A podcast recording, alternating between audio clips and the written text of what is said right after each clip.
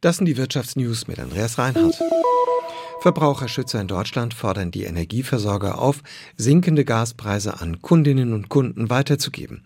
Für das Frühjahr erwarten sie eine große Preissenkungswelle. Aus unserer Wirtschaftsredaktion berichtet Max Dehling. Damit könnten dann zumindest Spitzenpreise von 15 Cent und mehr pro Kilowattstunde Erdgas verschwinden, so Udo Sieverding, Energieexperte der Verbraucherzentrale Nordrhein-Westfalen gegenüber der DPA. Immerhin sind nach Angaben des Branchenverbands der Energie- und Wasserwirtschaft die Großhandelspreise je Megawattstunde Gas von dem vergangenen Jahr durchschnittlich fast 120 Euro auf zuletzt unter 70 Euro gefallen. Allerdings seien die Großhandelspreise damit immer noch fast viermal so hoch wie vor den Krisenjahren, betont der Branchenverband. Und Großhandelspreise würden sich wegen der langfristigen Beschaffungsstrategien der Versorger nicht unmittelbar auf die Endkundenpreise auswirken. Dies sollte Kundinnen und Kunden vor starken Preissprüngen schützen.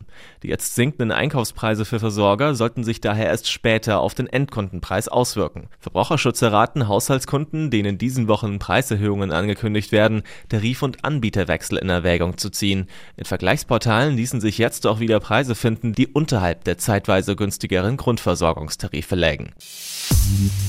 Im Tarifkonflikt mit der Deutschen Post hat die Gewerkschaft Verdi für heute erneut zu Warnstreiks aufgerufen.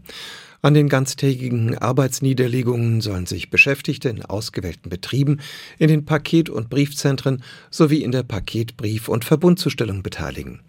Gestern waren nach Angaben der Gewerkschaft etwa 6000 Beschäftigte in den Warnstreik getreten. In der vergangenen Woche hatten sich rund 30.000 Beschäftigte beteiligt. Der Chiphersteller Intel wird vom Schrumpfen des PC-Marktes schwer erwischt und schwächelt auch im Geschäft mit Rechenzentren. Die Zahlen für das abgelaufene Quartal sind nicht gut. Aus San Francisco Nils Dams. Der Gesamtumsatz lag im letzten Quartal des Jahres bei nur noch 14 Milliarden Dollar. Verglichen mit dem Vorjahr ist das ein Minus von 28 Prozent. Insgesamt hat Intel im letzten Quartal einen Verlust von 646 Millionen Dollar gemacht.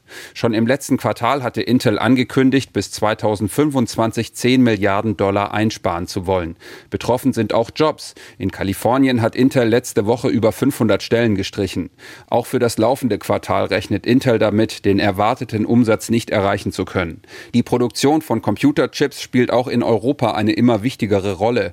Die EU will von der Chipknappheit der letzten Jahre unabhängiger werden. Intel hat angekündigt, auch ein Werk in Magdeburg bauen zu wollen. Der Baustart verzögert sich aber. Zuletzt gab es Unklarheiten über staatliche Fördergelder. Und das waren die Wirtschaftsnews für euch zusammengestellt vom SWR. Hier erfahrt ihr zweimal täglich das Wichtigste aus der Wirtschaft und sonntags klären wir eure Fragen.